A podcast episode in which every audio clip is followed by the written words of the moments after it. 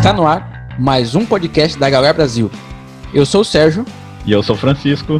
Em mais um episódio do Speaking Growth em parceria com Eu e o Mundo e o HIT, o Hub de Inovação de Taubaté.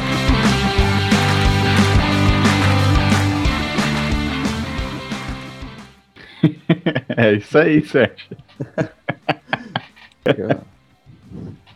Agora...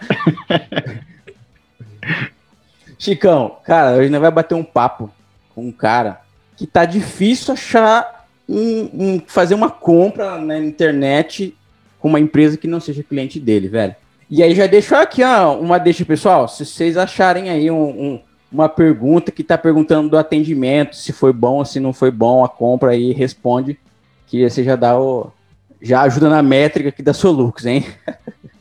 E fora isso, ajuda também na, na sua usabilidade aí em casa.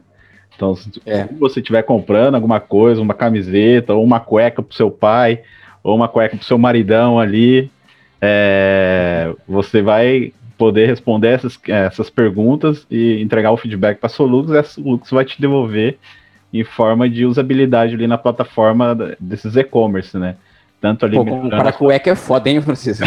na internet. É, pessoal, responde, gente. Vamos responder. Eu sei que tem gente que, que não, não curte essa.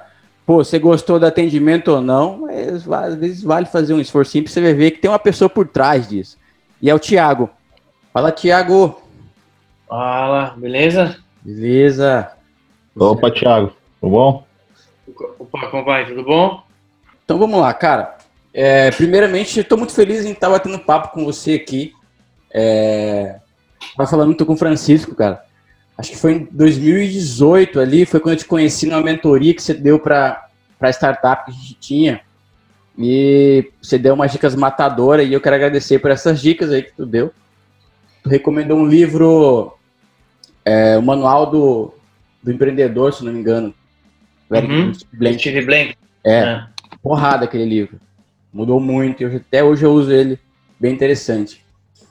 Cara, eu quero pedir para tu se apresentar, mas eu quero fazer tipo, uma provocação para que para a gente conhecer um pouco mais o Thiago Serrano, né? É, quero que tu se apresente para o pessoal que está tá escutando, é, mas eu quero que tu fale também aquilo que você gosta de fazer quando você não está trabalhando. Para a gente uhum. começar logo introduzindo esse bate-papo. Legal. Beleza, cara.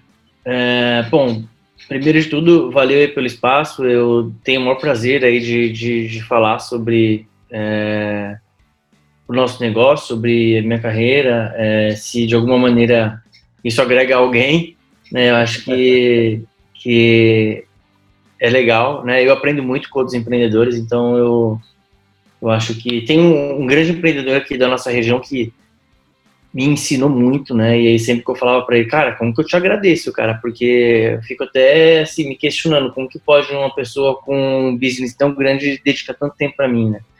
E ele sempre me falou, pô, passa isso a alguém, né? É, repassa isso para quem tá chegando, porque é assim que funciona. A gente vai um ajudando o outro aí. Você jornada. pode falar quem é ou é, o Bernardo Jupado, daquela educação, um cara que é sensacional. Ah, legal, legal. O cara me apadrinhou de um jeito ali, um momento que foi, foi incrível. Show. Uh, então, bom, aí a pergunta tinha sido sobre eu, né, que eu gosto de fazer. Cara, eu sou meio workaholic mesmo, né? Essa é a verdade, assim. Acho que meu hobby é trabalhar mesmo, pouco. É, bastante, na verdade. É, então, eu tenho que me policiar para separar meus horários com a família, né? Acho que minha família entende bem é, que que eu curto isso, mas obviamente a gente tem que separar nosso tempo para a família, né? Eu sou pai de duas, duas meninas, casado há 12 anos, e é um momento hiper necessário e que eu acho que é também o meu alicerce. Então, eu tento passar bastante tempo também com a minha família nessas horas livres. Eu, eu aproveito para ler no meu tempo livre, então até hoje mesmo fazia um post de que eu fiz um curso, né? Mas não é muito minha pegada de aprendizado. Acho que todos os, os, os todos os canais de aprendizado são válidos. Cada um se encaixa melhor com, com o canal. E um canal que eu encontrei que eu curto demais é a leitura. Legal. É, uma porque sai da superficialidade, vai no detalhe mesmo, outra porque você consegue ter aula com, com os melhores do mundo. Né? Você, é um custo muito acessível. Às vezes a gente paga aí para estar tá no evento caríssimo, a gente paga é, para um curso, mas tem os melhores empreendedores do mundo, acho que as melhores cabeças do mundo geralmente escreveram um, um puta de um livro e eles estão ali a um custo muito baixo. Então, acho que a gente pode fazer nosso próprio MBA, ou seja, como for aí, é, como queira chamar, uh, por meio da leitura. Não é fácil, tem que ter uma certa disciplina, né, mas é uma coisa que eu acabei desenvolvendo e eu gosto de fazer muito no meu tempo livre, até porque no dia a dia é correria, assim, eu gosto, eu gosto de uma vida bem dinâmica, não gosto muito de rotina, não. E aí eu deixo um momento de tranquilidade para para minha leitura, né? Recentemente é... também tu tá lançando um livro, né? Tem uma, tem uma parada assim, tem? Sim, é, na verdade que eu participei de uma iniciativa do pessoal do Amigos do CX. Né? Amigos do CX é uma comunidade de, de, de profissionais focados em Customer Experience e que é tocada pelo Bruno é, e pelo Cristiano Cristiano Ben, né, o Bruno Guimarães e o Cristiano Ben, é, dois empreendedores, é, dois caras fantásticos e que estão fomentando demais o CX no Brasil. E eles tiveram a iniciativa de criar um livro com 35 profissionais, né, é, das quais acho que seis profissionais é, são inclusive de outros países e eles reuniram cada um desses profissionais em, em, uma só, em um só livro, cada um trazendo ali um tipo de ensinamento dentro do, do tema de Customer Experience, né? E, e, aí eu fui um dos um dos, dos participantes e escrevi ali o, o capítulo chamado NPS Economics, né? Então, para quem não sabe, NPS é um é, sigla de um indicador de satisfação de clientes, que é o Net Promoter Score, é o core da, da nossa empresa. E o que acontece é que o NPS se tornou aí algo muito popular, muito utilizado, mas nem sempre as empresas sabem justificar os investimentos é, ou justificar o retorno que esse indicador traz. Né? Então a gente criou ali um caminho para que o profissional de CX consiga justificar o investimento é, em em NPS, em Customer Experience. Ô, Thiago, cara, é, mas me diz uma coisa, por que Customer Experience? O que tu viu nessa área? Como você entrou nisso? Uhum. É, eu sou leigo nessa área, então quero que você me diga aí, pessoal que está uhum. escutando também, que não entende muito. Por que tu entrou ah, nisso?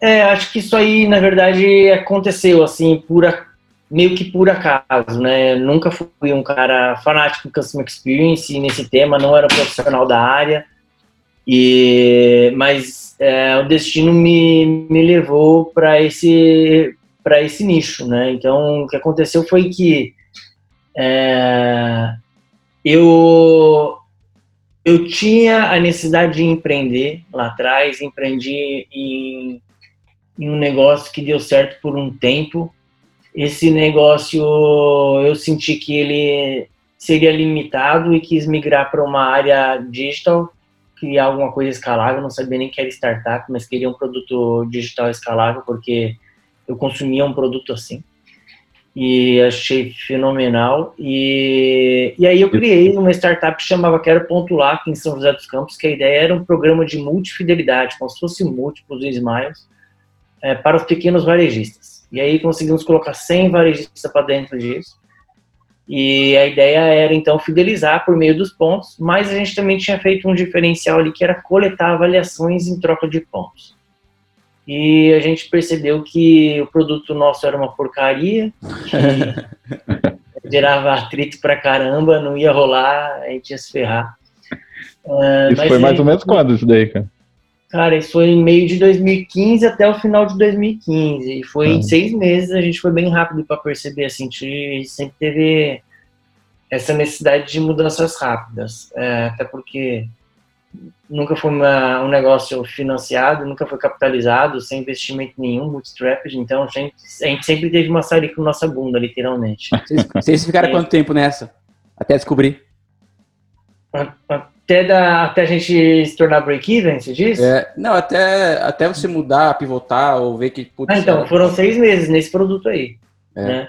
É, na verdade, de projeto, eu digo seis meses porque é, é foi em meio de 2015 que eu literalmente saí do emprego para tocar esse projeto. Eu já vinha já construindo o MVP, uma empresa de Singapura, freelas, né, porque eu não tinha time ainda, inventei de fazer um, um, um mockup com uma ferramenta chamada Joomla, lá em Singapura. Você é desenvolvedor? Você desenvolvia? Não, eu não sou desenvolvedor, não. E aí eu tentando aprender sobre alguma coisa de desenvolvimento de produto, no caminho, porque eu não encontrava, não conseguia vender minha ideia para ninguém, não tinha um louco para se juntar a mim, é, porque tem que ser meio doente, né, para começar um negócio assim. Daí eu comecei a ler sobre programação, descobri o CMS, que são WordPress, Joomla e, e similares, e, e, aí eu percebi que aquilo era meio que um, um, Lego, assim, né? Você pode juntar várias partes e chegar em algum lugar. Falei, cara, pode ser que eu não tenha o melhor produto e não fique exatamente como eu quero, mas aqui eu vou conseguir prototipar o que eu preciso para validar esse negócio. É... CMS, para quem não sabe, a galera que está ouvindo, é, é tipo de um software de gestão de, de conteúdo, né? É, exatamente. É como você falou aí, Joomla, WordPress, é, são todos SMS, CMS, né? Exatamente. O painel de controle ali consegue construir um site ou alguma outra coisa do gênero ali, um blog. É, era muito, era muito comum na época o pessoal falar assim, né? Ah, é, compra o componente do Joomla, do WordPress que simula o Uber, que simula o Groupon, que simula, sabe? É. PTO, o Airbnb, né? Então você comprava um componente que tinha ali, né, um, um, um menos ali daquele produto. Aí eu comecei a olhar esses produtos e foi exatamente o produto do Groupon que eu falei, cara, isso aqui já tem vários elementos que eu preciso, né? Cadastro de SKU, cadastro de, de seller, cadastro de, de customer, já tem um monte de coisa aqui e eu preciso de outras features. Eu chamei a empresa e falei, vocês customizam? Customizamos. E aí foi bom porque era uma empresa em Singapura, um puta de, um, de uma diferença de, de de fuso horário, eu trabalhava ainda e nas madrugadas eu, eu conseguia tocar esse projeto aí. E aí, quando eu saí literalmente para a incubadora, eu já tinha convencido o Yuso, que é um dos sócios hoje aqui. Designer. É, o designer. Uh, e, e também já tinha me inscrito na incubadora da Nexus e tinha passado na Nexus, né? Isso que ano foi? Isso foi em 15. Meio de ah, 15. 2015. Nem era nem Nexus ainda, né? É, não era, era Secomp.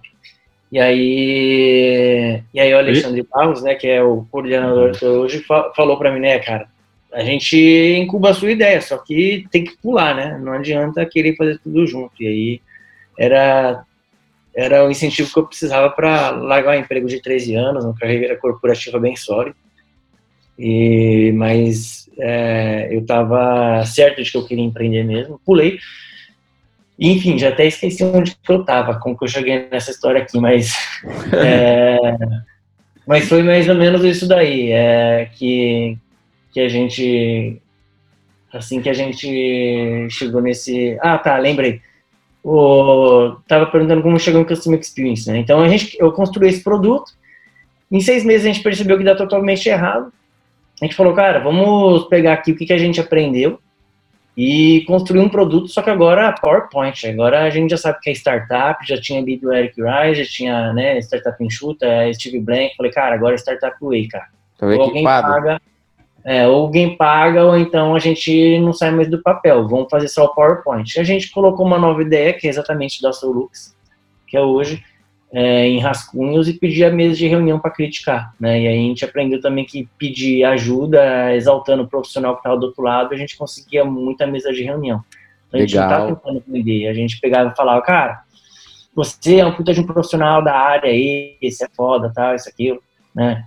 Me arruma 10 minutos para criticar uma ideia de empreendedorismo que eu tenho dentro da sua área. Aí eu consegui muitas mesas de reuniões para isso. Colocava o produto para ser criticado, a ideia, as telas isso foi se aprimorando nessas conversas por uns seis, sete meses, a ponto de ficar igualzinho o produto e as marcas começarem a falar. Eu já não falava mais que era só uma ideia. Aí tinha marca que pegava e falava assim: não, eu quero comprar. Aí a gente falava: então, não tem. A gente tá uhum. precisando de um parceiro aí para investir e tirar do papel. Quantas é. reuniões fizeram antes de vender? Ah, cara, eu vou chutar aqui, que foi entre umas 10, 15 reuniões dessas daí. Era muito com franqueadora, era um segmento que eu apostava e que nunca deu certo, na verdade. Já teve. O primeiro cliente foi uma franqueadora, mas esse, esse segmento é bem complicado, né? Eu costumo dizer porque.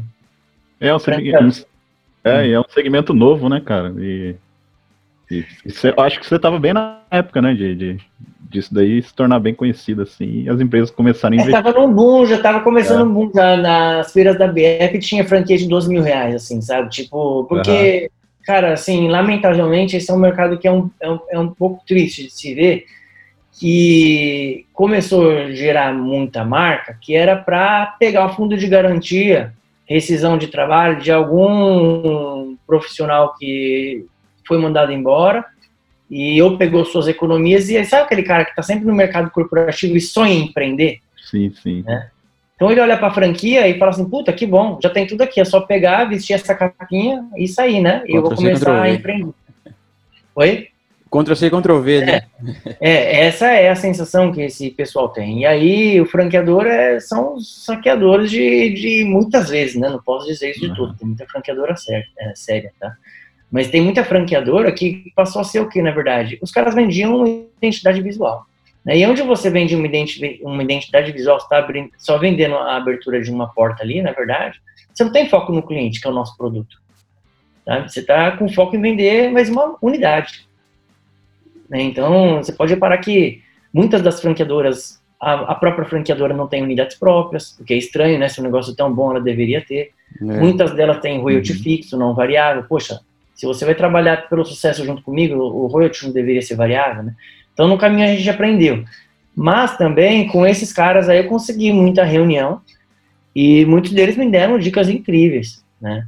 Um dos principais insights que eu tive, eu conversei aqui na região com o Oscar Calçados, que me ajudou com bons insights, a Farma Conde, o cara da Farma Conde, o, o, o Fábio Muniz me deu dicas incríveis, é, mas também muitas é, franqueadoras né? E, e aí a gente conseguiu modelar esse produto. Até que chegou o Dimitri Duque, do Espada Sobrancelha, e falou, cara, eu estou atrás de um programa de fidelização de clientes, a proposta de vocês é muito além do que eu pretendia. É, esses caras que estão no mercado são caríssimos e eu vou pagar para vocês desenvolverem isso. Então o Dimitri nos pagou ali na época, é, cara, pagou para a gente cerca de 40 mil reais para colocar meus dois sócios de freela em full time, porque só eu só que era full time nisso. Isso no PowerPoint? É, tava só no PowerPoint, cara. PowerPoint, assim, modo de dizer, né? Eu uso, sempre fui um designer de muita qualidade, então tinha várias ferramentas da Adobe lá uhum. que ele já, já usava muito bem. Parecia já o produto assim mesmo, sabe? Ah, legal. E aí... Ah, então já tinha tipo uma espécie de mockup ali, um simulador. Já, já tinha um mockup, cara. A gente, eu tive essa sorte de, de, de ter um sócio designer desde o começo, que é fundamental. E, e aí foi isso. Então o, o, o Dimitri apostou na gente, cara. Foi uma parceria de sucesso. E, e a gente, em quatro meses, colocou o negócio no ar. É, em mais alguns meses a gente validou em cinco unidades, e então aplicamos nas 400 lojas do Espada Sobrancelha na época. ainda não era break-even, ainda não era break-even, nada disso, mas é, cara, deu o fôlego que a gente precisava. Aí no mesmo ano a gente ainda que, que a gente colocou para rodar, né? Porque então foi 2015 a gente descobriu que ia dar errado. 2016 a gente começou a pivotagem. Em agosto de 16 nós conseguimos concretizar essa venda aí, contrato assinado, dinheiro na conta para iniciar o produto. E aí no final de 16 a gente terminou o MVP, comecinho de 17 a gente começou a, a POC no SPA em março de 17 foi ao ar com todas as, as unidades deles. E, e aí, em outubro de 17, do mesmo ano que foi ao ar com o Spa, a gente já tinha conseguido vender para o Magazine Luiza, foi porrada. Oh. E Magalu, mais sorridentes também naquele ano, nos colocaram ali no break-even, mas óbvio também, time com quatro pessoas. Depois e de mais tempo na jornada? Uh, aí a gente estava com de 15, 16, é, praticamente dois anos e meio, cara. Uhum. Quase dois anos e meio aí para chegar no break-even mesmo. Foi, assim, desesperador. Mas durante esse período aí, vocês tiveram algum tapa na cara, assim, de, de tipo, de ter que mudar a solução ali da noite pro dia, não ser adequada ao, ao mercado? Então, na época de Quero Ponto Lá, que foi o primeiro produto, era todo dia, toda semana mudando, toda Pra o semana. senhor é toda livre, semana. né? É, ali no comecinho, depois de... Começamos em meio de 15, depois de um mês e pouco, o Yuzo já tinha, já tinha convidado o Israel, que é um dos sócios aqui também, que foi é, nosso CTO. E, e ali o Israel é um cara assim, é coringão, cara. Sempre faz qualquer coisa que eu pedia, o cara dava um jeito, né? Era o melhor cara que eu podia ter para as validações, porque aceitava qualquer desafio. E então ia pra rua, tentava alguma coisa, descobria alguma coisa nova, trazia, ele rápido mudava. Isso é incubadora total ali, o Israel em Salvador, o Ilso em São Paulo, eu em São José dos Campos. Caramba, e é difícil de dar certo, assim, com a galera à distância, né, cara? Geralmente, né? Então, No comecinho, assim. É, então, acho que o principal ponto, cara, que a Y Combinator também prega e que, sim, acabou funcionando pra gente também, acho que são as relações de longo prazo, sabe? Uhum. É, eu e o Yuzo, né, o designer, a gente já se conhecia há anos, porque ele estudou desde a infância com minha esposa, então tem um grupo de Ah, amizade entendi. desde aquela época, é tipo, então já é meu, quase que meu amigo de infância também, vamos dizer É. assim, né? E já conhecia há mais de 10 anos. E, e aí ele já tinha um relacionamento com Israel de longo prazo também. Então você precisa de pessoas que, que você possa confiar e, e que vão aguentar as porradas, né, cara? Tem muita briga no, no caminho, mas no fim do dia a gente sabe que é, é por um bom motivo, sabe? É, tem que saber. Quando tem um bom relacionamento, você separa as coisas muito bem. E na, nessa apresentação aí do PowerPoint que você recebeu o investimento e tudo mais, já era Solux ali, né? Ou Exato. ainda não? É, ali já era Solux. E, cara, aí depois ali eu tenho que confessar que acho que a gente pegou o jeito de escutar os clientes, sabe? Então a gente não ficava muito querendo reinventar a roda, criar um negócio mega disruptivo. A gente ia pra mesa de reunião, tá, o que que tá doendo? O que que você precisa? Vamos fazer. Então, é o Diferente de que muita startup no início, que nem tem cliente, não tem nada, né? Que é, não, não posso ficar customizando. Acho que no começo isso é muito necessário. Você precisa se conectar à dor, se conectar ao cliente, até encontrar um caminho de escala, sabe? Quando as dores dos clientes começarem a se repetir, aí você está encontrando um caminho de escala. Que é um, acho que é um, é um ponto que a Y Combinator, que para qualquer um que quer empreender, eu hiper recomendo seguir a, Y Combinator, entra lá na biblioteca deles, tem material muito bom, assim, para tudo. Uh, se alguém está buscando aceleração por causa de conteúdo, cara, de que não precisa, com tanto de conteúdo que tem na Y Combinator e, e, e, conteúdo riquíssimo. Mas uma coisa que, voltando, que o Y Combinator fala muito é do things that don't scale, né? Faça as coisas que não escalem. Faça coisas que não escalem. Você precisa se conectar à dor, sabe? Precisa matar a dor. Depois que você achou essa dor, você resolveu ela e e também seguindo outro mantra da YC que é uh, make uh, make something uh, make, make something people want né que é faça alguma coisa que as pessoas queiram então tipo você tem que ter na mão alguma coisa que resolva o problema não precisa ser escalável inicialmente mas que as pessoas queiram muito ou seja é um mercado grande entendeu uhum. resolve a dor as pessoas querem muito aquilo o mercado é grande aí é bingo, cara. Aí, beleza, caramba. É, a gente resolveu um problema tão bom que a gente está quase quebrando, porque a demanda é tão grande, a gente não dá conta sem tecnologia. Aí você vai buscar produto, vai buscar tecnologia, sabe? Pô, e no e... começo você é pequeno, então você é rápido, né? Você movimenta Oi? rápido. No começo, quando você é pequeno, você consegue ser mais rápido, né? Sim, exato. Você consegue ser muito rápido. Então, cara, você, eu digo que para muita gente que vem com ideia para mim de validação, cara, preciso fazer um produto, conhece alguma software house, mas o que que é? Isso, isso, isso, mas você não tem validação nenhuma, isso você faz no Google Forms com uma landing page do, né, é, do, do, WordPress, né, só que a pessoa, ela tá tão, assim, no começo é normal também, ela tá tão confiante no sonho dela ali, ela não tem essa jornada do empreendedor ainda e ela quer fazer o produto, né? Às vezes eu acho que não tem outro caminho, tem que se lascar mesmo. Mas a gente aprendeu rápido isso daí e a gente falou, cara, vamos seguir a voz do cliente, né? Então chegou lá no Magazine Luiza, apresentamos a ideia, tudo, como estava indo, e eles falaram, ó, a gente precisa muito de uma solução como essa, só que ninguém aqui na região está disposto a trabalhar com voz. A gente falou, não, é a gente, a gente trabalha com voz sim. A partir de hoje, a gente não conhece nada de voz, mas a gente vai conhecer. Achou?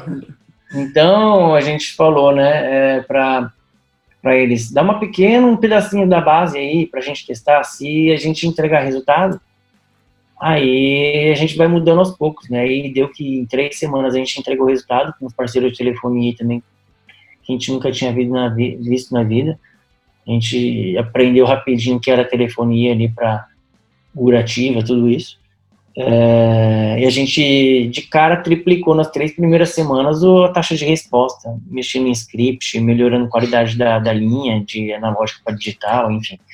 E aí eles falaram, oh, daqui dois meses está tudo com vocês. Não, calma, não, te vira. né? Então, foi assim, né? É, então, perceba, não tinha produto para Magazine Luiza. De novo, foi mais uma venda sem produto, né? Então, acho que também tem que ser autêntico, tem que entender a dor é, e mostrar para o outro lado que você é um cara capaz e, e, você não vai deixar o cara confiar em você na mão também, sabe? Eu acho que tem muito disso daí, cara, é, para que você consiga fazer essas validações aí sem produto. Tiagão, eu vejo que hoje você, a Solux em si tá, tá com tudo, né, cara? Ela tá com 90 marcas, é isso? É, eu acho que marcas sim, né? De repente tá até mais, né? Clientes são 70 clientes, mas nem tanto tem várias marcas que tem várias bandeiras, né? Então, tipo, de Avarejo tem Casa Bahia, Ponto Frio, Extra.com, ReHap, tem a PB Kids, a DPSP, Drogaria São Paulo Pacheco, né? Então, é, marcas, acho que são mais de 100, na verdade. Qual, qual e, que é aquela que você falou, cara, estouramos, já era, estouramos a boca, que você, tipo, é, não, não, cara, não eu acho que eu nunca falei já era, cara. Eu tenho sempre medo, cara. É. A gente fala sempre no limite, mas assim, aquela que me deu muita confiança mesmo foi o Magazine Luiza, com certeza. Foi é. o Magazine Luiza, porque a gente já sabia que Magalu era o varejista. É, ainda tava para entregar uns resultados, já entregava resultados incríveis na bolsa e, e não parava de subir, né? Eles já estavam com aquela toda a iniciativa do do, do Leves, né? Do Luiza Leves, que tava maior boom, eles estavam inovando um monte. Ma Magalu foi que ano, tchau, que vocês fecharam? 2017, outubro de 17. Ah, foi no ano do boom, eu acho, né? É, é 17 para 18. Né? É, se você ver aí, quem investiu naquela época ali, tem até hoje, um cara tá bem. É. E, enfim, então assim, a gente sempre soube que se a gente fizesse um bom serviço com o Magalu, é, certamente que abririam portas, né? Uma vitrine e, dessa, né?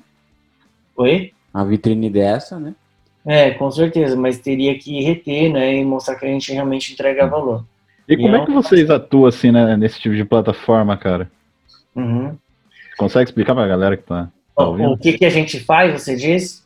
É, é a parte mais da atuação ali, né, se é, é questão de, de pesquisa de, ali do, do do feedback do cliente, tipo, ele Sim, compra um ah, legal. de produto. É, é, é, pesquisas tem, tem um mundo aí, né? Tem pesquisa qualitativa, quantitativa, uhum. indicadores específicos, tem é, ali pesquisa de produto, né? A Solux, ela nasceu como pesquisa de experiência, né? Então, é, o que é pesquisa de experiência? É pesquisa que você vai avaliar como que, qual que é a percepção do cliente é, em relação à marca como um todo. Né? Então, às vezes, você recebe uma avaliação é, pontual de um ponto da sua jornada de compra, né? O indicador que a gente ganhou ali escala foi por meio do NPS, que é o Net Promoter Score, falei anteriormente. Ele é um indicador que ele se popularizou demais, acho que são três quartos da Forbes, da, das mil maiores, das mil maiores ali da, da da, da Forbes, eles, né, da Forbes, eles, eles utilizam o NPS, né? Então, foi um indicador que se popularizou demais com uma métrica de satisfação de clientes, que ele, o objetivo dele é medir uma experiência como um todo. Hoje a gente já faz já outros indicadores, né? então conforme foi dando certo, a gente conseguiu ir expandindo para outras frentes também. Por exemplo, Mas se eu for comprar um, um, um, sapato na Netshoes, onde que eu encontro a, a Solux na minha jornada? É, então, então funciona assim, você vai passar toda a jornada, vai pesquisar, vai ter experiência de, de pesquisa, vai, vai comprar, vai passar pelo carrinho, vai acompanhar todo o trajeto. E quando você realmente receber o produto ali, teoricamente, né, eu digo teoricamente que você pode ter um problema, necessidade de uma troca, mas teoricamente, quando a jornada acaba, aí vem um gatilho ali com a pesquisa nossa. Né? Então, você vai recomendar a empresa de. vai dar uma nota de recomendação para a empresa de 0 a 10. Vai dizer ali por meio de curtir ou não curtir, são os likes e dislikes, né? E tem todo um algoritmo nosso ali por trás, que vai também dizer o motivo da satisfação e insatisfação.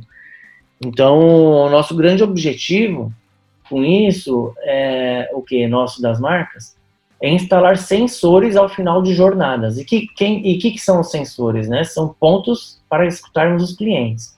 Então, a pesquisa elas são sensores que vão em, em, no final de várias jornadas e às vezes são necessários sensores no meio das jornadas, né? Então, você imagina um Magazine Luiza que a gente está falando bastante aqui, ele tem inúmeras jornadas, né? Você pode fazer compra pelo e-commerce, pelo marketplace, pela loja física. Na loja física é, você pode ter montagem ou não. Tem o retira loja, tem o quero de casamento, tem televendas, enfim. Cada uma dessas são umas jornadas e precisam de pesquisas e, e pesquisas é, específicas para cada uma dessas jornadas. Então, por Às exemplo, vezes, se eu comprar alguma coisa é, na Casa da Bahia, no Ponto Frio, na Netshoes e uhum. Magalu, e alguma pesquisa aparecer para mim, é Solux. É Solux, é, é a culpa dos caras. É a culpa do Thiago, tá aparecendo é, outra, aqui. É, hoje a Solux impacta, cara, de 12 a 15 milhões de pessoas por mês. Rapaz. E recebe avaliação nossa. Quem recebe avaliação nossa são de 12 a 15 milhões de pessoas por mês. Que a Solux é focada em grandes contas, né? É, então, é, é uma concentração de volume bem legal que a gente conseguiu nesses quase quatro anos agora. É até legal de citar aqui que a maioria das pessoas, né, elas deixam de, de responder, né, esses, é, às vezes deixa de lado ali esses questionários, né, mas esses questionários eles acabam entregando ali uma melhor experiência para você no futuro, né, então... Com certeza, a... é, acho que grande parte dessa... A culpa de, do, da, da, baixa adesão e que é sim uma grande dor de pesquisa de satisfação, é, a culpa é das próprias marcas, né? Porque é, a gente quer medir experiência de cliente, dando aos clientes uma péssima experiência na pesquisa. Então você abre pesquisas que são lamentáveis, sabe? Uhum. pesquisa que te exige 10 minutos, próxima página, te pede dados pessoais sendo que a marca já deveria ter. Ou a pesquisa é, do, da atendente depois que você tá puto no telefone, é, você ligou para Tim, para Vivo ali, você precisa não são, não são responsivas, né? Então, acho que esse é um problema, né? E outro problema que eu tento sempre pregar, a gente teve até um webinar aí na semana passada com a iFood e Magalu para falar sobre isso. Um outro ponto também é que a gente tem que pensar que é o seguinte, quem que está ganhando alguma coisa com a pesquisa? É só a marca, né? O que, que o usuário ganha com a pesquisa? O usuário não ganha muita coisa. Na verdade, ele ganha a esperança de que a reclamação dele seja atendida, sabe? Uhum. E aí, após a pessoa reclamar, às vezes você pega, consolida todos os dados, tudo bem que nem todos conseguem responder um a um, né, se não tem uma boa ferramenta para isso. Mas você consolida os dados e trabalha uma melhoria naquele tema.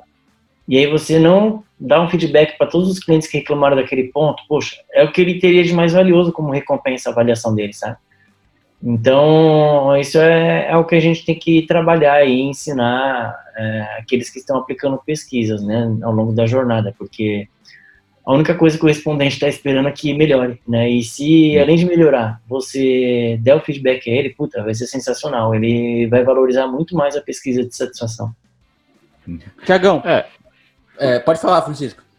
É, eu só queria finalizar que, que, que, que isso ajuda bastante, assim, na, na questão de, de melhora, assim, de, de usabilidade também do, do, do, site como um todo ali, ou do, de qualquer ambiente que você for acessar e quiser procurar algo, né?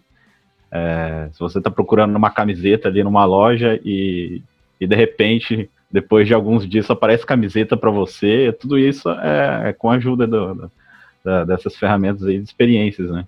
E vocês compararem assim também com, com os anos anteriores, né? É, essas mudanças nos sites foram gradativas, né? E, e, você vê que é bem significante assim a parte de usabilidade assim que foi melhorando, né? É, você via em 2011 ali sites que você acessava no celular e, e não conseguia mexer direito, né? Questão de responsividade. E agora você uhum. vê aqui em 2020 que, que você tem um próprio aplicativo ali que você que manda notificação para você do que, que você quer, sendo que você às vezes nem sabe o que quer, né? Uhum. E ele acaba demonstrando ali para você, né? Sim. Então você está procurando naquele horário específico, né, às vezes. Né? Isso que é bem interessante. Né? É, não, com certeza, é insumo para muita melhoria de produto e processo, né? A gente diz que a gente está vivendo a era do cliente, né? Então, empresa que não não molda seus produtos e seus processos com base na voz do cliente, está tá fora do jogo. É. É, às vezes sobrevive por um tempo porque era muito grande ou é, tinha alguma barreira de, de entrada, mas não, não, tem vida longa, não. Não tem mais essa opção de, ah, deixa para lá o cliente, eu que sei, não tem mais essa opção, né? Não, acabou. Tiagão, a gente já está entrando aqui na, nas deixas. É, como é que tá o Lux hoje? Sei que vocês deram uma ampliada legal, é, o escritório uhum. de vocês tá foda, eu vi num vídeo. Conta pra gente como é que vocês estão hoje, o número de pessoas, tem vagas uhum. abertas. Uhum. Dá uma dica pro pessoal também, o que, que você acha que, tipo, é na lata, é certeiro que precisa, os empreendedores estão querendo entrar nesse jogo, precisam saber. É, falando sobre a Solux, cara, a Solux está com, vai fazer quatro anos agora com, com esse produto, né, a gente conta aí o período do produto Solux, como startup, na verdade, é, desde os founders ali, quero pontuar, a gente está é, com cinco anos e pouquinho. É, a gente vem crescendo bastante, é, ainda praticamente bootstrap. A gente teve algum tipo de investimento mais anjo, assim, foi algo mais estratégico. É, nunca fizemos nenhum série A e sempre crescendo acima de 100%. Esse ano aí foi atípico, mas ainda assim a gente acredita que a gente entregou bem pra caramba, porque, é, enfim, foi um ano que, que foi terrível para todo mundo, mas o crescimento ainda foi acima de 50%. É, o time dobrou, né? A gente tava com 20 pessoas, estamos com 55 pessoas agora. Legal. É, é, eu acho que eu acho que isso é legal, assim, para falar do impacto social, né? Não que isso seja motivo de orgulho para nenhum empreendedor no a ponto do, de negócio, tá? Que gerir pessoas é sempre bastante complicado. Se conseguir fazer um negócio que fature muito, apoiado em tecnologia, com poder de escala e, e, com menor quantidade de pessoas, cara, na verdade esse é o melhor negócio. É assim, o ideal. Né? É o ideal como negócio, né? Porque não é fácil gerir pessoas. Mas, mas, mas dá orgulho, sim, da gente estar tá conseguindo gerar um impacto social legal também, empregar a galera, né, e impactar é, várias famílias. Isso, isso é uma coisa bacana. É, é, métrica de sucesso da Endeavor, por exemplo, é, é volume de, é, de pessoas né, contratadas. Enfim, eu acho que em alguns momentos isso é uma métrica de vaidade mas hoje a Solux está com 55, 56 pessoas, a gente tem aí é, umas 40 vagas abertas, né? A gente diz 40 vagas porque tem área ali que a gente está contratando infinitamente, né? Sim. É, tá difícil no mercado e, e, a gente não fecha a porta jamais para nenhum bom profissional. Acho que só nesse último tri aqui foram umas 20 pessoas contratadas. Pô, legal. É, Isso de que área, mais ou menos? Cara, tem. É bem distribuído. Teve. Porque agora que também a empresa começou a se estruturar mais numa parte de administrativo, né? De precisar de suporte financeiro, na parte de, uhum. de pessoas, né? Áreas que a gente não cuidava, não, não era necessário. Ainda muito. No ano passado, por exemplo. Então, hoje já a gente já precisou contratar pessoas na área de pessoas, é, financeiro, aí acho que devs, é, acho que é uma dor mundial, talvez, é, desenvolvedores de produto, é, a gente contratou vários e, e, e, a gente pretende contratar muito mais. Customer Success, né, que aqui na Solux o Customer Success é uma pegada muito mais de engenheiro, assim, é um Customer Success muito mais técnico.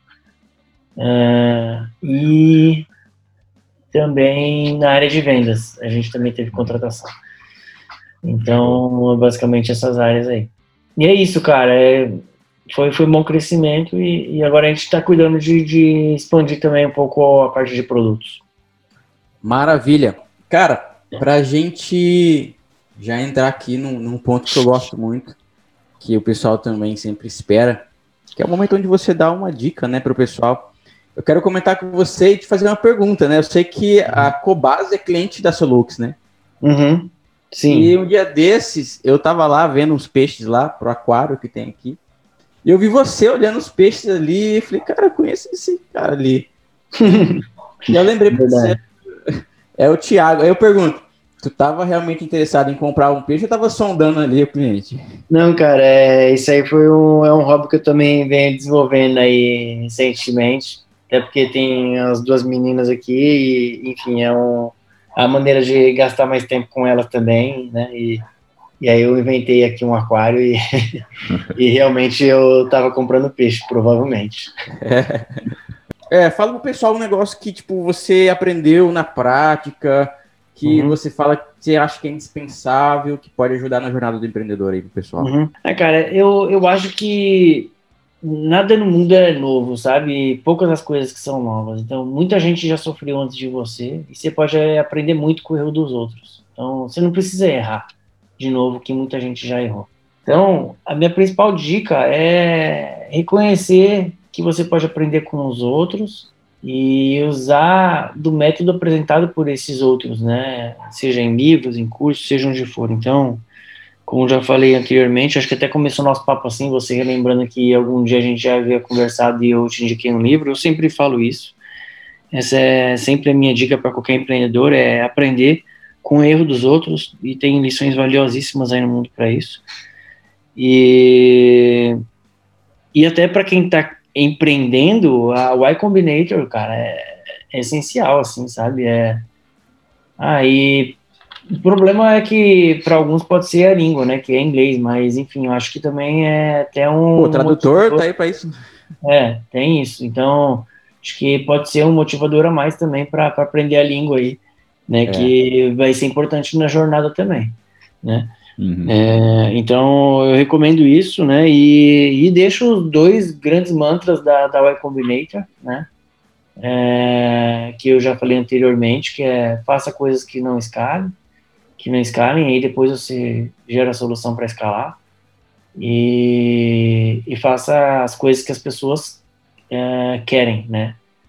Make Something People Want, né? Esse daí é o principal deles, assim, eu, eu assino embaixo, até porque quem sou eu para contrariar, contrariar o Y Combinator? Eu, de novo, né? Se é para dar alguma dica, eu vou também dar dica de quem é mestre em orientação é, startupeiros. E é isso aí, pessoal. A gente bateu um papo com o Thiago Serrano, da Solux. E aí, Francisco, quer dar uma mensagem? O que, que tu achou desse bate-papo? Ah, cara, é, eu confesso que, tipo, eu esperava o, o Sérgio, ele ficou falando em cima, né, pra mim, ah, vou convidar o Thiago aqui da Solux pra bater um papo com a gente e tal, e vai ser bem um, um, um papo técnico, aí se prepara aí.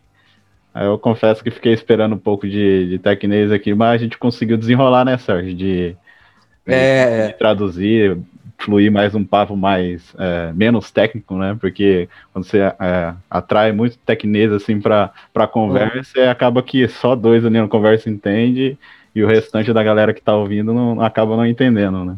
É verdade, é verdade. É, é eu, eu, pra mim ainda tô no desafio de conseguir entender métrica sem falar técnica, né? Se alguém souber, me, me ensina. É, não tem como, né? É, mas é, pô, puta solução aí, cara, no mercado. Não tem muito o que falar, né, cara? Ela já, já se diz aí. Vai, vai, vai longe ainda, hein, Thiago? Tem chão, hein? Cara, espero que sim. Espero que sim. Estamos trabalhando para construir algo bem grande. Vamos ver se, se dá certo. Legal, tá, tá indo. Thiago, quer deixar teu contato, contato da Solux aí? Uhum. Ah, acho que é, no, a Solux é só entrar em solux.com.br mesmo, né? Está no a gente está nas redes sociais também, acho que é bem comum também encontrar a gente divulgando todos os nossos eventos ali no, no LinkedIn, é, que é Solux também, apenas. E, e eu também estou bem presente ali no LinkedIn, então pode me chamar por ali. Foi inclusive por onde nós combinamos esse, esse é. bate-papo, né, Sérgio? Sim. Isso tem que ser bem acessível por ali também. E eu vi que tu está produzindo uns conteúdos também, né? Bem interessante até sobre, sobre NPE, sobre essas métricas e tudo mais.